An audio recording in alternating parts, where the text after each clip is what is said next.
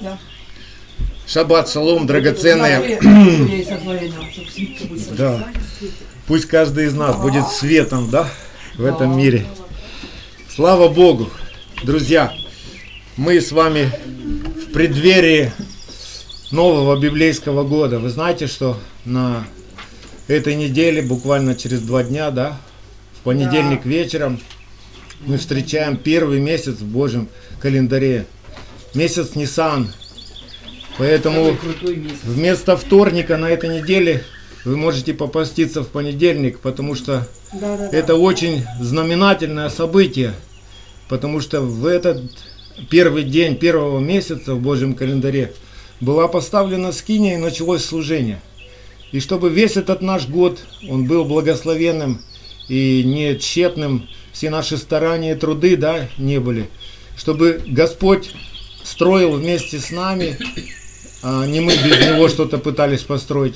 Нам нужно попаститься и увидеть в своем сердце, что хочет Бог изменить в нас в, это, в течение этого года.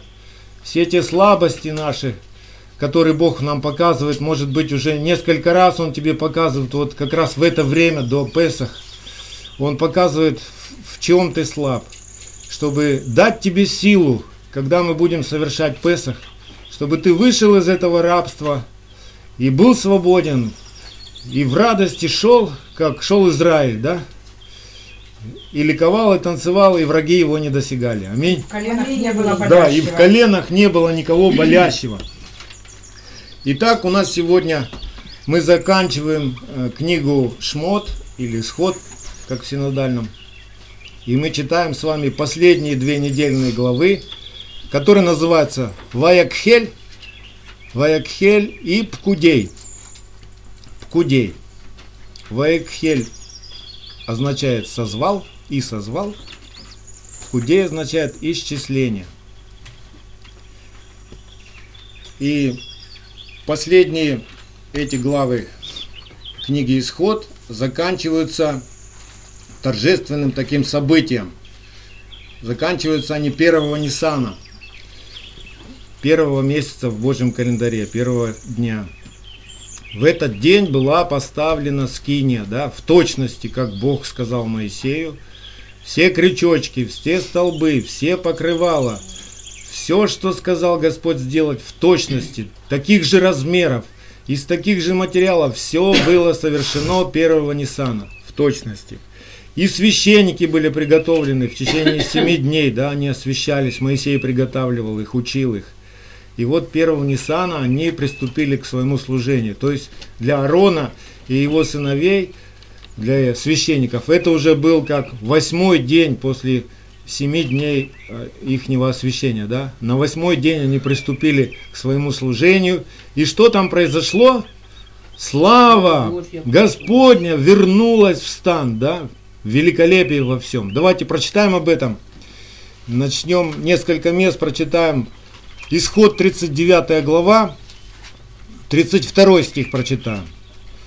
Так кончена была вся работа для скинии собрания, и сделали сыны Израилевы все, как повелел Господь Моисею. Так и сделали. В этой же главе 43 стих. И увидел Моисей всю работу, и вот они сделали ее, как повелел Господь, так и сделали, и благословил их Моисей. Сороковая глава, 17 стих. В первый месяц второго года, в первый день месяца поставлена скиния. И с 34 по 38 стих в 40 главе. И покрыло облако скинию собрания, и слава Господня наполнила скинию. И не мог Моисей войти в скинию собрания, потому что осеня, осеняло ее облако. И слава Господня наполняла скинию. Когда поднималось облако от скинии, тогда отправлялись в путь сыны Израилевы во все путешествие свое. Если же не поднималось облако, то и они не отправлялись в путь, доколе оно не поднималось. Ибо облако Господне стояло над скинию днем, и огонь был ночью в ней перед глазами всего дома Израилева во все путешествие их. Славное событие, да? И мы же понимаем, что это о том, что должно свершиться в нас внутри, да? Вот это вот э, то, что слава наполнила во всей полноте, это произойдет с каждым из нас, когда мы увидим э, небесный город Иерусалим. Когда мы услышим «Се скиния Бога с человеками», да? То есть вот оно внутри будет во всей, во всей, во всей полноте. Сейчас в нашем сердце Бог вместе с нами, если мы Ему позволяем, Он занимается сейчас сооружением этой скини. Он строит, Он все поправляет, Он обрезает наше сердце. Он приготавливает все в соответствии, э, в точности по своему слову, чтобы в нас не было никакого разногласия со Словом Божьим, чтобы мы уже не спорили с Богом, но были во всем согласны и были одно с Ним. Да?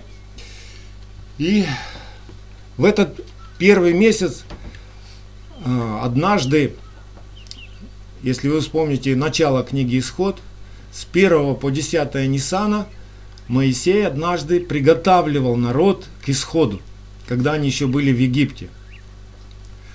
10 он напоминал им все заповеди, он напоминал им, что они должны совершить Песах. И с 10 числа они уже до 14 Нисана они приготавливали себе агнца, и в 14 Нисана началось их служение Богу, а, о котором Моисей говорил фараону, помните, что «отпусти мой народ совершить служение». Вот это служение начинается с 14 Ниссана в жизни каждого верующего. Мы каждый год с вами растем. Мы каждый год с вами э, учимся, как служить Богу. Чем мы можем служить Богу. Что мы можем такое сделать Богу, чтобы Он сказал, ай, молодец, здорово у тебя получилось.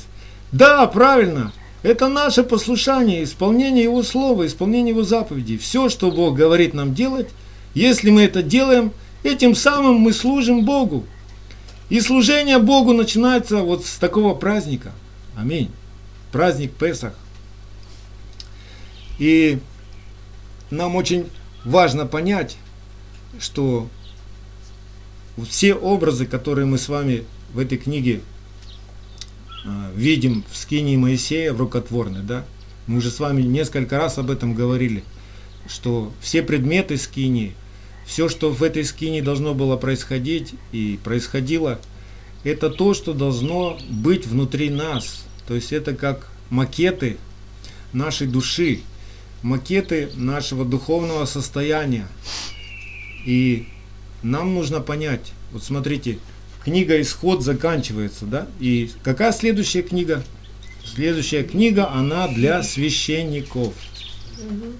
То есть эта книга уже будет рассказывать о том, что должен делать священник. Если скиния уже построена, и ты понимаешь, что все вот эти составные элементы скини, а, это заповеди да, Бога, в моей жизни, то есть ты их знаешь, ты их ложишь в свое сердце, только тогда ты можешь начать служить Богу, понимаете? То есть, если ты не знаешь заповеди Бога, не знаешь его закон, как ты можешь служить Богу тогда? Чем ты будешь ему тогда служить? Ты начнешь придумывать свое служение. И сегодня мы знаем, по всей земле, во всех народах, люди хотят служить Богу. Они ищут его лица и пытаются ему служить, но служат ему по-своему, не так, как он сказал. И это служение, оно не угодно нашему Богу, оно не исполняет его волю. Нам надо прежде узнать его волю, она вся написана в его заповедях. Когда ты заповеди знаешь, только тогда ты можешь приступить к служению. Вот какой переход получается, да? Книга Исход говорит, что вот заповеди – а книга Левит будет учить нас, что теперь делать, как теперь их исполнять, да? Или можно еще сказать, если ты в свое сердце а, ложишь Слово Божье, как семя, да, или как элемент скинии, вот ложишь в свое сердце, то тогда Бог может излить от Духа Своего и наполнить всей своей славой. Он посылает своего Духа только на исполнение своего слова. Не пытайтесь уговорить Бога что-то сделать по-вашему. Сегодня очень много таких людей, которые думают, что Бог это вот джин такой. Чего не попросишь, Он все придет и сделает тебе. Он тебе послужит. Мы должны Ему служить. И тогда в этом во всем мы будем переживать жизнь и счастье, и блаженство. Итак, Дух Святой приходит только на Слово Божье, которое помещено в наше сердце. Аминь. Если в нашем сердце не будет Слова Божьего, то все, какие бы там мурашки к тебе не приходили, какие бы тебе там видения и сновидения не приходили, это все будет не угодно Богу. То есть это не будет путь, который Бог хочет. Ну, ты не увидишь славы Божьей, ты не переживешь славу Божью. Вот этот труд распахать свое сердце, как вот почту, как мы на огороде, да, прежде чем посадить, мы пашем, мы выбрасываем камни из земли, да, выбрасываем корешки всякие, там, сорняки выбрасываем, потом садим семя и ждем. И если там есть семя, то Бог взращивает это семя. Так и в нашем сердце. Если в нашем сердце будет Слово Божье, Бог даст нам увидеть, как это Слово исполняется и прославляет Его. Вот такой вот принцип, вот такой вот переход. То есть, и мы вот с вами находимся на грани вот такого перехода. Книга Исход заканчивается, начинается книга для священников. А мы с вами все названы Богом священниками на земле. Да? Он нас учит, Он нас приготавливает, чтобы мы были Его священниками. Теми людьми, которые рассказывают и являют Его правду, Его закон – мы те люди, которые знают Конституцию Царства Божьего и рассказывают ее всем народам, чтобы все народы перестали между собой воевать, чтобы брат перестал поднимать руку на брата, чтобы перестала литься кровь, чтобы перестало беззаконие быть на земле, да, чтобы весь, все люди собрались в один народ, в Божий народ, где Бог будет Отец, а мы все дети. И давайте Откроем 38 главу Исход и 21 стих прочитаем и будем размышлять, что здесь Бог нам открывает. Вот исчисление того, что употреблено для скини откровения, сделанное по повелению Моисея. И если мы знакомимся с содержанием нашей недельной главы, то кажется просто, что а, на первый взгляд кажется, что Моисей просто делает такой как бухгалтерский отчет, да? Что было сделано, из чего было сделано, сколько там потрачено серебра, меди, а, сколько досок, сколько а, тканей было соткано, да, кож собрано, как там одежду делали для священника. Просто идет как отчет, кажется, да, на первый, на первый взгляд. Но это только на первый взгляд. Мы с вами а, смотрим на все эти образы и понимаем, что все это перечисление, это перечисление всех элементов а, нашей души. То есть это составные нашей души, что душа наша будет в порядке, если будет и, те, и это, и это, и это положено в сердце, и эта заповедь будет. Да, мы с вами уже разбирали в подробности каждый элемент скини. И вот что интересно, что само слово пкудей, пкудей, как называется последняя глава, недельно, оно не совсем точно в синодальном а, переведено. У нас переведено как исчисление, да? Вот исчисление. Или там итог. Но если в словаре Стронга посмотреть, а, то это слово означает посещение с благословением. Интересно, да? И тут тогда вставить его. Вот посещение с благословением того, что употреблено в скинии. Интересно, да? Вы улавливаете смысл? Если более точно разобрать это слово, то слово «пкудей» происходит от двух слов. От слов «покот», «покот» означает «вспомнил», и покат, покат посетил. И именно вот с этими словами однажды Моисей пришел в Египет, когда народ был в рабстве фараона, к старейшинам Израиля, и он им сказал, «Покот покат, Ашем, вспомнил и посетил Господь народ свой».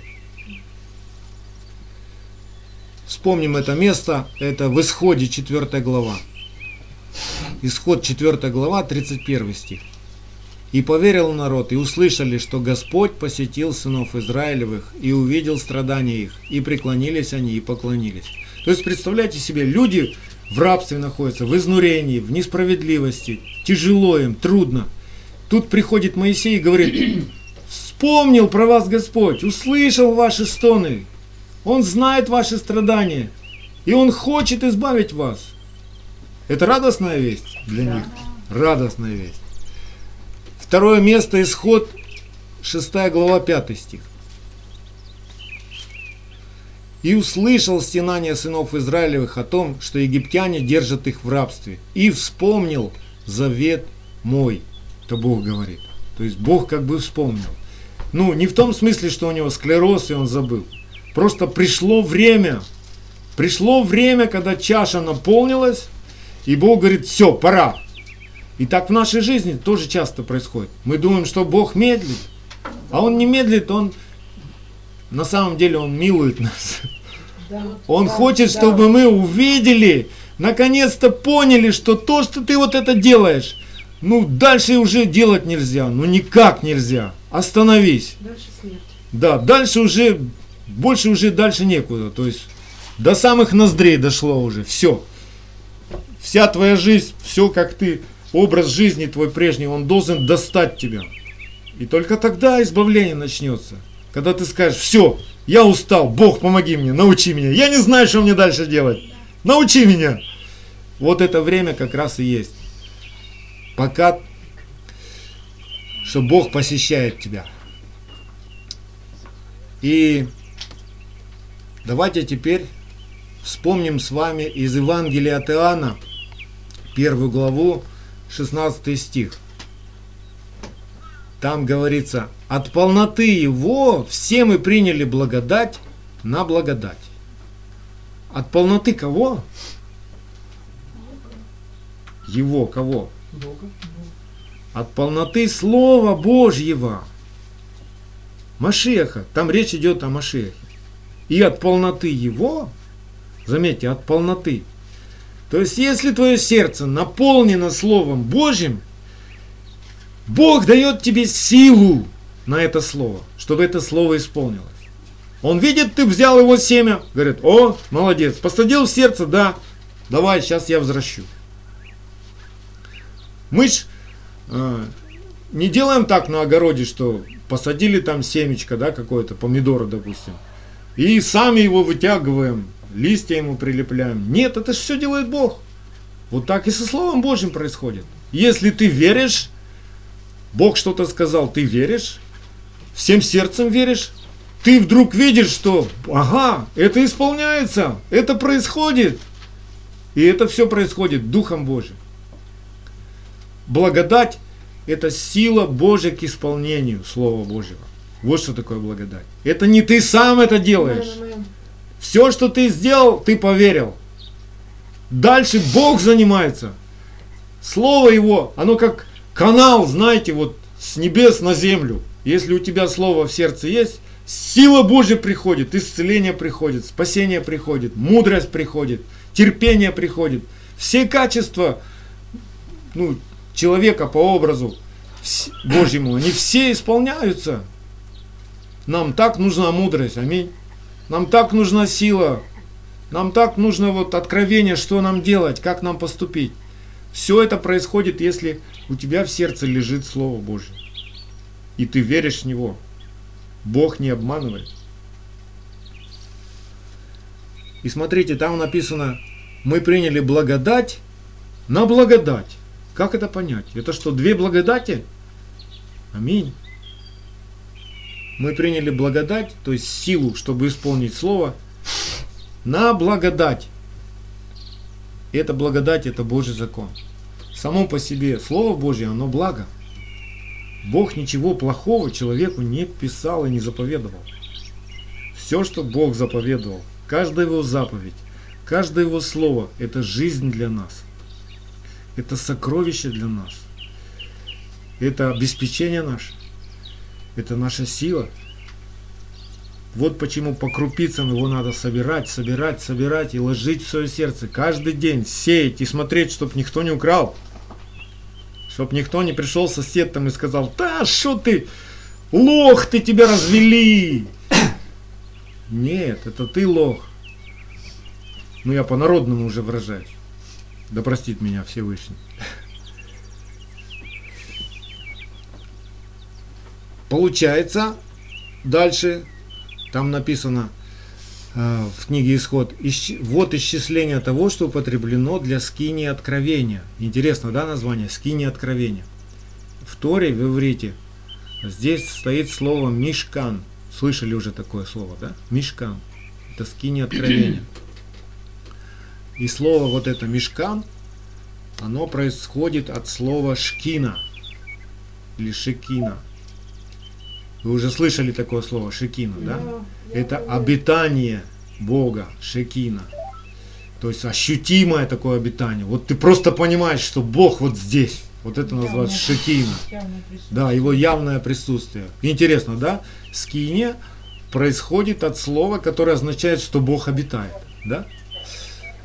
И слово мешкан еще, оно имеет такой же корень, что и слово машкон в иврите. Машкон. А слово машкон означает за- залог. Вот как интересно получается, да? Итак, скиния, шкина, слава и залог. Какое вам место Писания вспоминается сразу? А? Ну, залог. Да, аминь, аминь. Правильно, Валя Сумна. В нем, то есть в Ишуа Машехе, в Слове Божьем, и вы, услышав Слово истины, благовествование вашего спасения и уверовав в него, запечатлены обетованным Святым Духом, который есть залог наследия нашего для искупления удела его, в похвалу славы его. Как это все связано, видите? Все переплетено. И все раскрывается. Скиния, обитание Бога, залог. Да какое место? А, я это прочитал из Ефесян. Ефесян 1 глава, а, 13-14 стих. Давайте теперь все эти слова выстроим, ну, как в уравнение, или как это написать, то есть в цепочку, понятную, да. Итак, в этой главе Бог исчисляет ткудей, да, в нас, внутри нас, свой мешкан. То есть он оглядывает наше сердце и смотрит, есть ли там Слово Божье, положено ли. И смотрит, это Слово есть, вот это Слово есть, вот это вот Слово есть, а вот в это Слово ты веришь, а в это веришь. Вот это пкудей называется, Бог смотрит, исчисляет. И если Слово Божье положено, то у нас, получается, есть от Бога залог. То есть Бог сказал, если ты поверишь в мое слово, ты увидишь, как я его исполню. Ты увидишь мою славу. Если же ты не веришь в это слово и махнул на него рукой, какую славу ты будешь ждать? Что тогда ты увидишь, кроме разрушений своих? Что тогда ты увидишь? Тьма будет.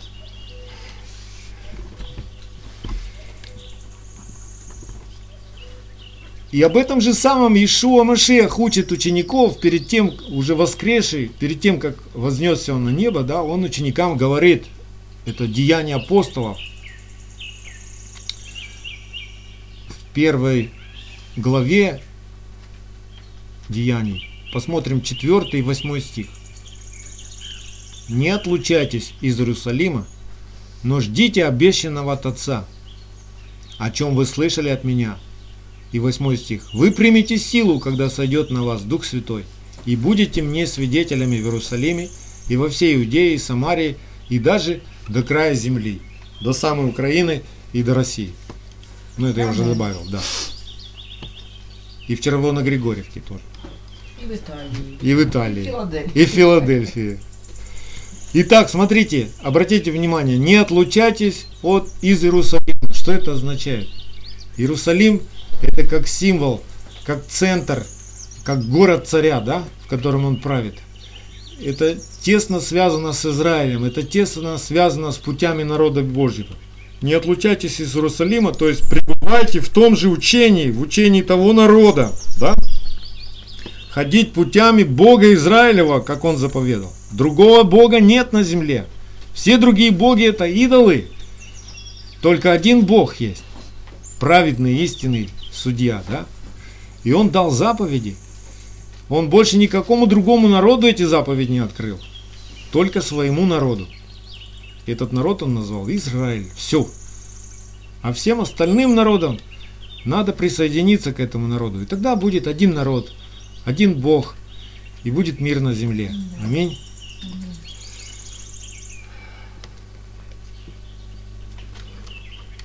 Дух Святой, Дух Божий,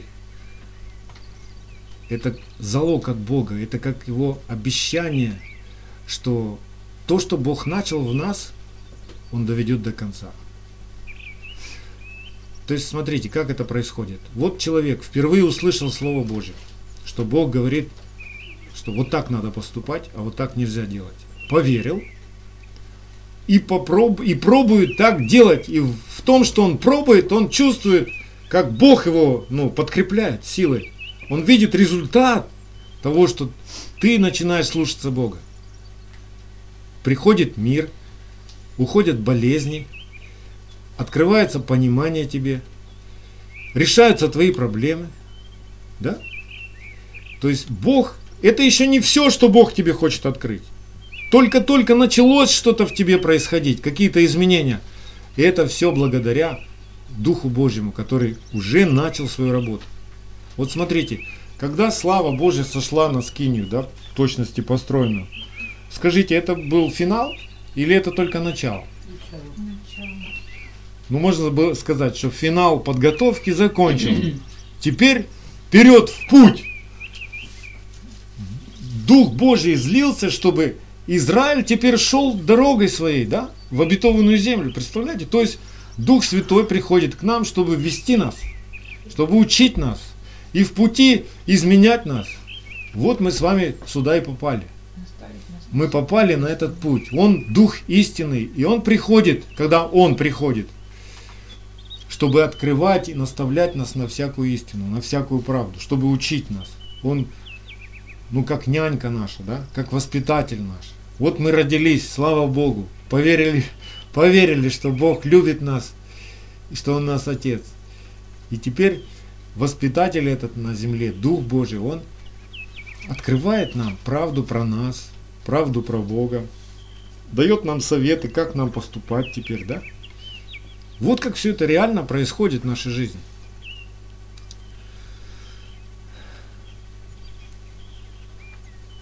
И теперь, имея вот этот залог в своем сердце,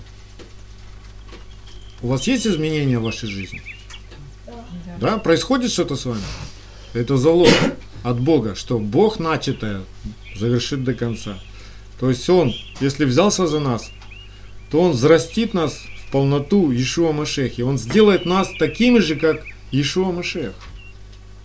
По-гречески Иисус Христос. Это не произойдет сразу. Не отчаивайтесь. Это очень сложная ювелирная работа с нашей душой. Сколько раз нам надо сказать, что нас любят, чтобы мы поверили? Вот после того, что мы нахлебались, да, в своей жизни. Да, да, да. Сколько проклятий мы в жизни слышали всяких, обид сколько перенесли. И теперь, чтобы все это исцелилось, нужно время. И Бог всякий раз утешает нас и учит нас. 2 Коринфянам 5 глава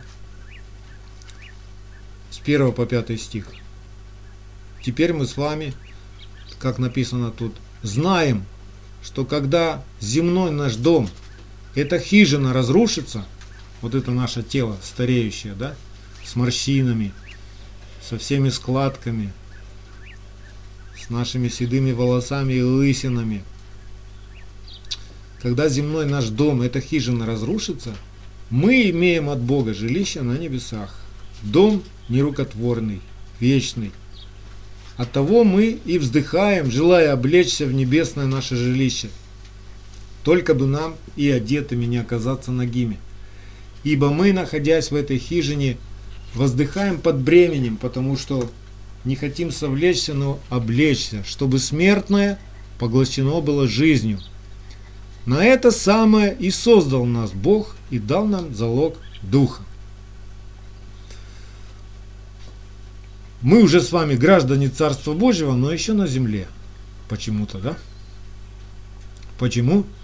Потому что все вот то земное, что мы с вами насобирали, все болезни, все обиды, все несправедливости, все слезы, все страдания, все от нас должно отвалиться. Сердце наше должно стать чистым. Душа наша должна омыться Словом Божьим. И тогда мы придем на самый грандиозный банкет, на пир, на свадьбу, где Бог будет сочетать невесту со своим сыном. И эта невеста, это мы все с вами. И вот чтобы нам не потерять вот этот залог, который есть в нашем сердце, не потерять вот это ведение, нам что-то нужно делать, нам нужно научиться страху Божьему. Как определить, есть в тебе страх Божий или нет? Вот несколько таких как бы маяков. Как определить, есть в тебе страх Божий или нет? Посмотрите в свое сердце искренно, и вы поймете, есть в вас страх Божий. Если страх Божий есть, значит есть и залог Духа, вы сохранили. И значит до конца Бог доведет. Первый такой маячок, это если ты ищешь утешение и покой только в Боге в его слове. То есть ты понимаешь, по-настоящему я успокоюсь, когда услышу что-то и пойму что-то от Бога. И в тебе вот такое желание услышать, узнать есть, и ты ищешь. Вот это говорит, что страх Божий в тебе есть. Если ты на всю махнул рукой и утешаешься, ну как весь мир утешается, да? Кто едой, кто выпивкой, кто там курит, колется, кто там смотрит шоу всякие, развлечения, музыка и прочее, прочее, сериал какой-то там, то есть вот устал ты, да, в жизни, и хочешь куда-то спрятаться, вот куда ты прячешься? Вот это вот определяет, есть в тебе страх Божий или нет. Конечно же, мы ошибаемся, да. Мы то там ищем утешение, то включаем телевизор, ищем утешение, да. Или открываем холодильник. Или просто говорим, ляжь, поспи, и все пройдет. Но наше утешение, настоящее, оно может быть только в Слове Божьем. Как мы песню поем, только в Боге успокаивайся, душа моя. Помните это, да? Буду утешаться заповедями Да, да, там много таких мест. Следующий такой маячок, чтобы определить, есть страх Божий в тебе. Это если ты различаешь чистое от нечистого, святое от несвятого. Если ты можешь различить голос Бога от голоса своей плоти. Это говорит о том, что в тебе залог от Бога есть. Страх Господень в тебе есть. Ты понимаешь, это нельзя делать, это плохо. Бог сказал так не делать. И ты это знаешь.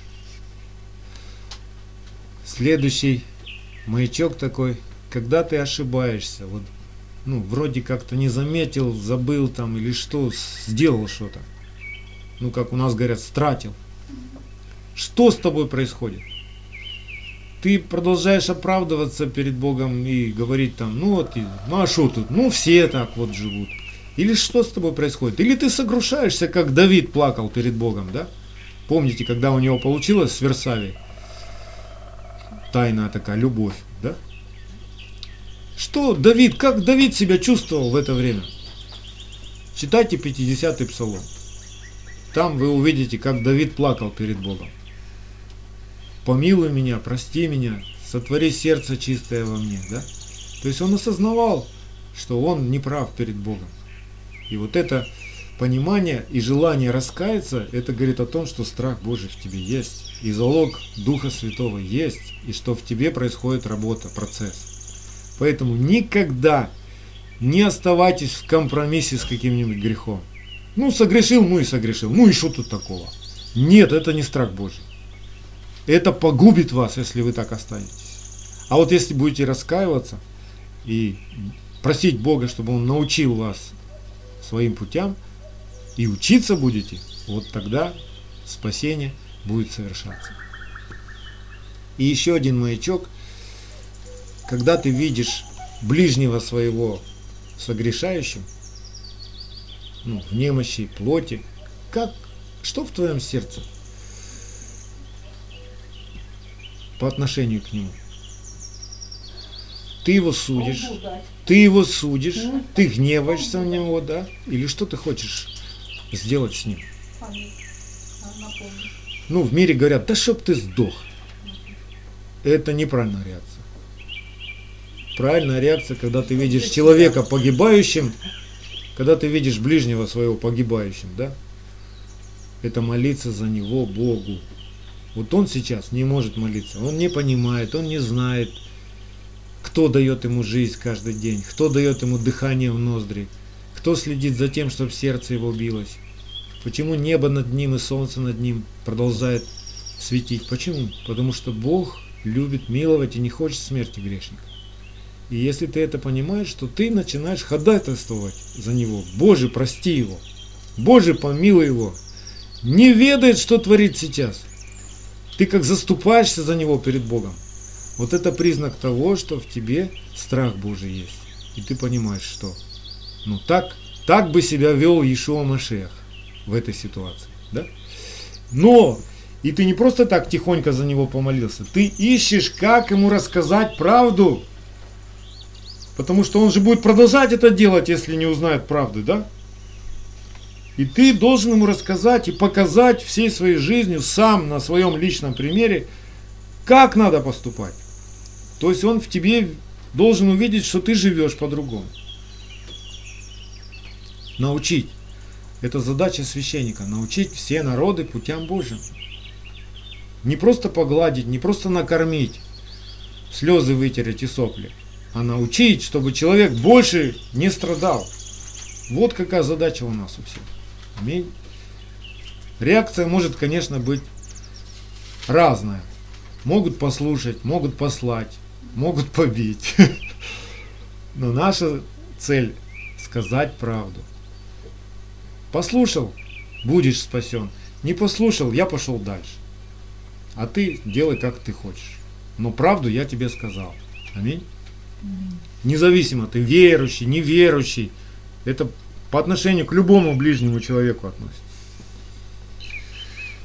И еще один такой маячок, а, что мы должны понимать, как написано в «Премудрости Соломона». «Премудрость Соломона», первая глава, 4-5 стих. Там очень такой важный аспект есть. Написано, в лукавую душу не войдет премудрость и не будет обитать в теле порабощенном греху.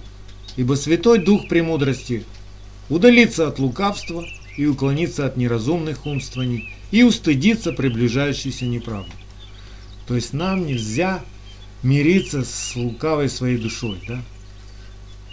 То есть снаружи я могу э, как бы выглядеть в одной маске, а внутри у меня желания совершенно другие. Вот эта двойственность, вот это лукавство нам нельзя допускать. Нам с этим надо ну, вести битву ежедневно.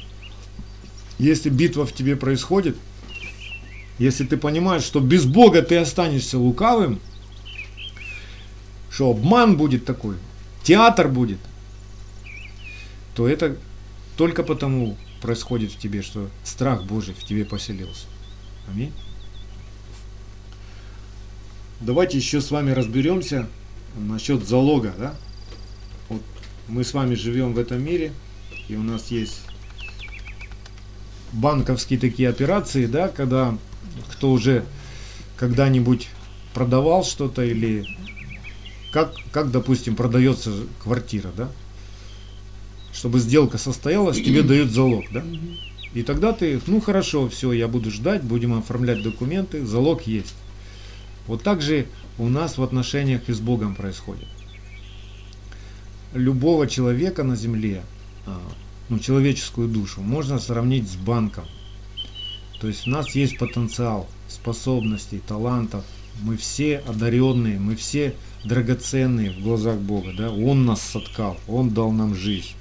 Он не сделал ну, какими-то нас недоделанными. Каждый из нас драгоценен в глазах Бога. У каждого из нас какие-то способности есть, через которые Бог может на земле прославиться. Аминь. И вот посмотрите на человека как на банк. И вот в этот банк приходит Бог и говорит, у меня есть одна стройка, я хочу построить себе дом на земле. И говоришь, хорошо, вот моя душа, вот все, что у меня есть, да? Ну, я ж банк, я отдаю весь свой капитал ему, говорю, вот сколько тебе надо, вот возьми. И Бог говорит, хорошо, чтобы ты не волновался, даю тебе залог духа своего. И начинается что? Начинается стройка.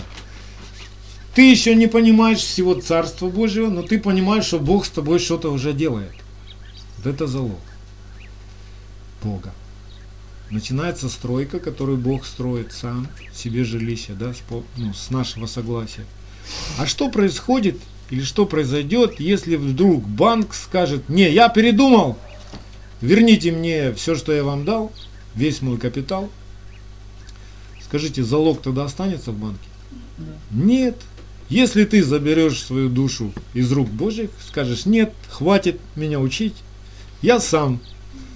Я вот буду как все жить. Тогда и залог Бог заберет. И тогда никакого строительства в тебе не Больше. будет Даже происходить.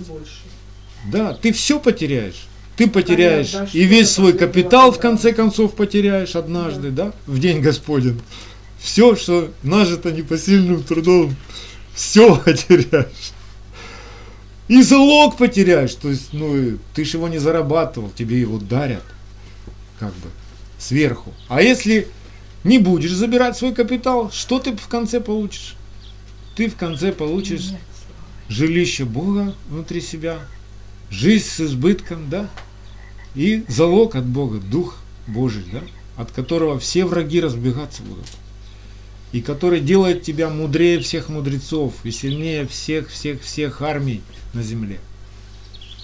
Так вот, нам надо подумать, стоит ли нам нарушать эту сделку. Эта сделка, можно сказать, завет с Богом.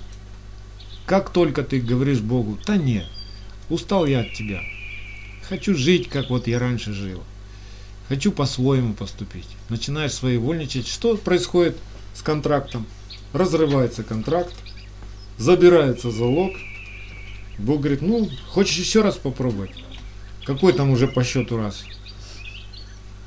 Сороковой раз уже, семидесятый раз. Ну, давай еще раз попробуй, пока не дойдет, пока ты не поймешь, что ну, не стоит так жить. Бессмысленно так жить. Чем все закончится? Страшно становится. И ты снова бежишь к Богу, говоришь, Боже, вот это я начудил, ну прости меня, ну глупый я, вот повелся, помилуй меня. И Бог по великой своей милости возобновляет контракт. Говорит, хорошо, начнем все с нуля. А что с нуля? Ну потому что все разрушено уже, все. Вы знаете, вот по этой причине в Израиле, да, в истории Израиля, два храма разрушилось. Вот они построили один храм, он простоял там сколько-то лет, да, 400 с чем-то лет. И потом Израиль начал петлять, ходить своими путями. Что делает Бог? Говорит, хорошо, не хотите со мной жить, не хотите, чтобы я был вашим Богом, не хотите мои заповеди исполнять, все, я забираю залог, я ухожу. Живите. И врагов насылает. И враги разбомбили весь этот храм, да? И в рабство попал Израиль. И потом уже из рабства там несколько сот человек там решили тоже по милости Божией отстроить снова храм. Построили храм. Причем не, вс- не весь Израиль. часть только Израиля решила построить, возобновить храм, покаяться, да? Возобновили храм. И уже храм есть, а Израиль не возвращается. А Израиль не возвращается к Богу все равно. Уже и храм же восстановлен. То есть, ну, пример же уже есть, что я хочу вернуться, все. И в конце концов этот храм стал терять свое значение и разрушен второй раз уже. Вот так и у нас с вами в завете бывает. Мы начинаем что-то строить, строить, строить, строим, строим, строим. Аж две недели мы послушны к Богу. И потом вдруг, эх, отвязались кони, и понесло. И что с нашей стройкой произошло? Все разрушилось. Сфотографировать, разрушилось. Все, что непосильным трудом построено, да? И это что, конец? Нет. Есть милость у Бога. Но глупо ведь так, да? Строил, строил, строил, раз разломал. Пошел, подумал, не, все-таки буду строить. Снова строишь, строишь, строишь, опять раз все разломал. Ну, глупо же так, да? Вы видели где-нибудь таких строителей у нас? Чтоб начали строить дом, потом передумали, разбомбили его весь. Потом снова вернулись, нет, мы все равно будем строить. Ну, это выглядит очень глупо. Но вот так мы себя часто ведем в завете с Богом. Вот так мы часто поступаем. Не стоит играться, потому что никто не знает, сколько времени и часу осталось у каждого из нас. В одну ночь просто Бог может забрать нашу душу и сказать, ну все, ты уже сколько раз пробовал, хватит уже играться, все. Не хочешь, все, я ставлю точку. Я тебе, тебе скучно со мной, все, давай. Не буду тебе мозолить глаза целую вечность, иди. Будешь без меня целую вечность. Это страшно. Давайте прочитаю отрывок вам из книги пророка Еремия. Пророк Еремия, 7 глава, с 8 по 15 стих. Вот вы надеетесь на обманчивые слова, которые не принесут вам пользы. Как? Вы крадете, убиваете, прелюбодействуете, клянетесь во лжи, кадите Ваалу, ходите во след иных богов, которых вы не знаете, и потом приходите и становитесь пред лицом моим в доме сем, на котором наречено имя мое, и говорите, мы спасены, чтобы впредь делать все эти мерзости. Не соделывался ли вертепом разбойников в глазах ваших дом сей, над которым наречено имя мое? Вот я видел это, говорит Господь. Пойдите же на место мое в селом, где я прежде назначил пребывать имени моему. Селом, это там имеется в виду история, описанная в первом царстве 4 главе. Помните, когда враги напали, напали, тогда священником Илия был. Два сына его погибли, ковчег забрали у Израиля. Короче, в, пол- в полном, в полном поражении Израиль находился. Посмотрите, что я сделал с ним за нечестие народа моего Израиля.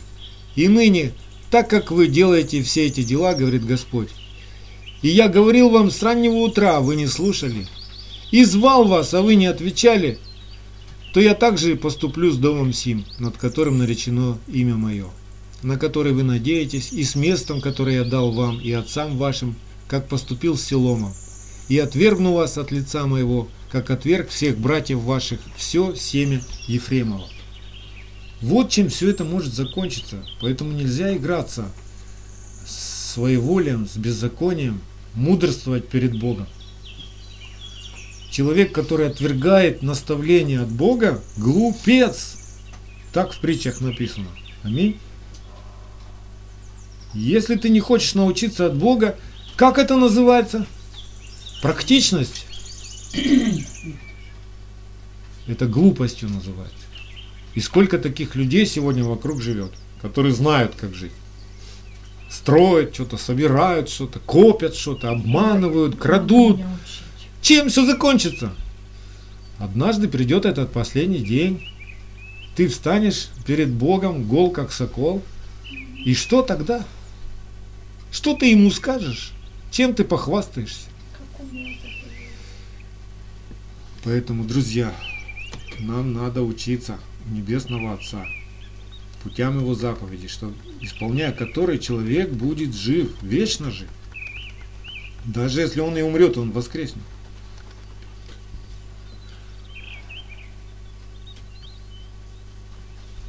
Смотрите, как правильно человеку поступать, если он ну, вдруг ошибся.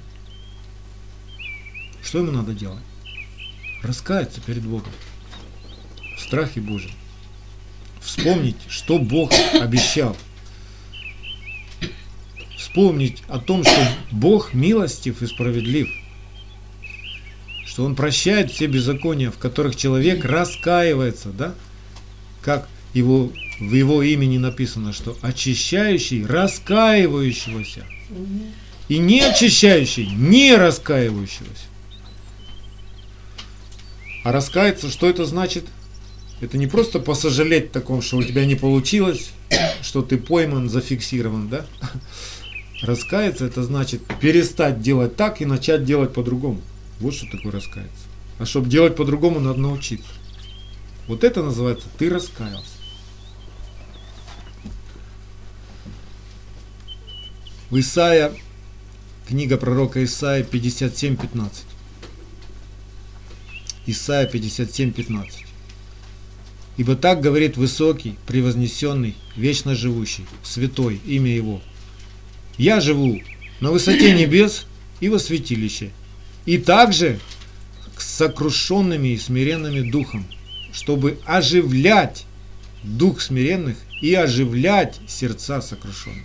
Бог только может оживить. Только Бог может сказать, все, ладно, прощаю, начинаем снова. Иди больше не греши. 66 глава Исаия. Исаия 66. 1-2. Так говорит Господь. Небо престол мой, а земля подножье ног моих. Где же построите вы дом для меня? И где место покоя моего? Ибо все это соделала рука моя, и все это было, говорит Господь. А вот на кого я презрю, на смиренного и сокрушенного духом, и на трепещущего перед словом моим. Павел молится в послании к Ефесянам, 3 глава, 16 по 19 стих. Мы часто эту молитву, ну я этой молитвой каждый день молюсь. Да даст вам по богатству славы своей крепко утвердиться духом его во внутреннем человеке, верою вселиться Машеху в сердца ваши, чтобы вы, укорененные, утвержденные в любви, могли постигнуть со всеми святыми, что широта и долгота, и глубина и высота, и уразуметь превосходящее разумение любовь Машеха, чтобы вам исполниться всей полнотой Божией, всей шкиной Божией.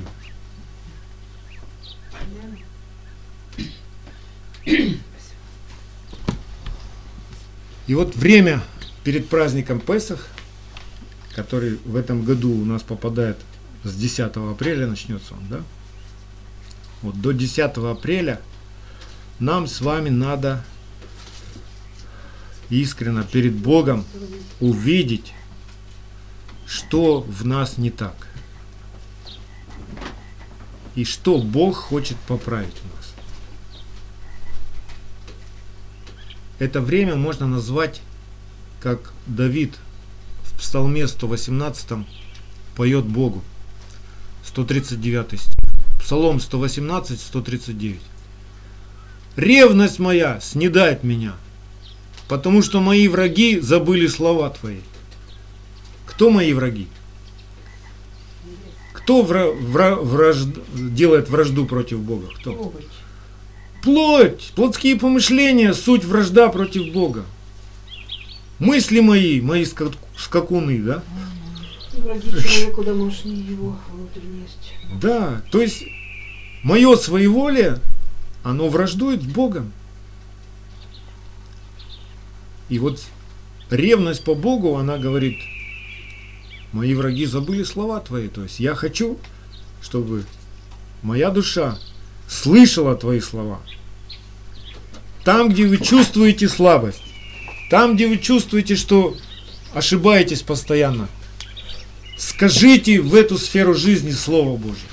Найдите его и скажите его. Так говорит Господь. Вот так теперь я буду жить. Вот так теперь я буду поступать. Боже, помоги мне. Научи меня заповеди своей. Научи меня делать эту заповедь. Дай мне эту силу. И этот процесс может длиться целый год. То есть до самой осени. От Песаха до праздника Суккот Бог будет с тобой что-то делать. Если ты согласен трудиться. И тогда праздник Суккот действительно будет праздником, а не просто пришел, вкусно покушал и повеселился. Тогда эта радость и веселье будет внутри тебя, это победа.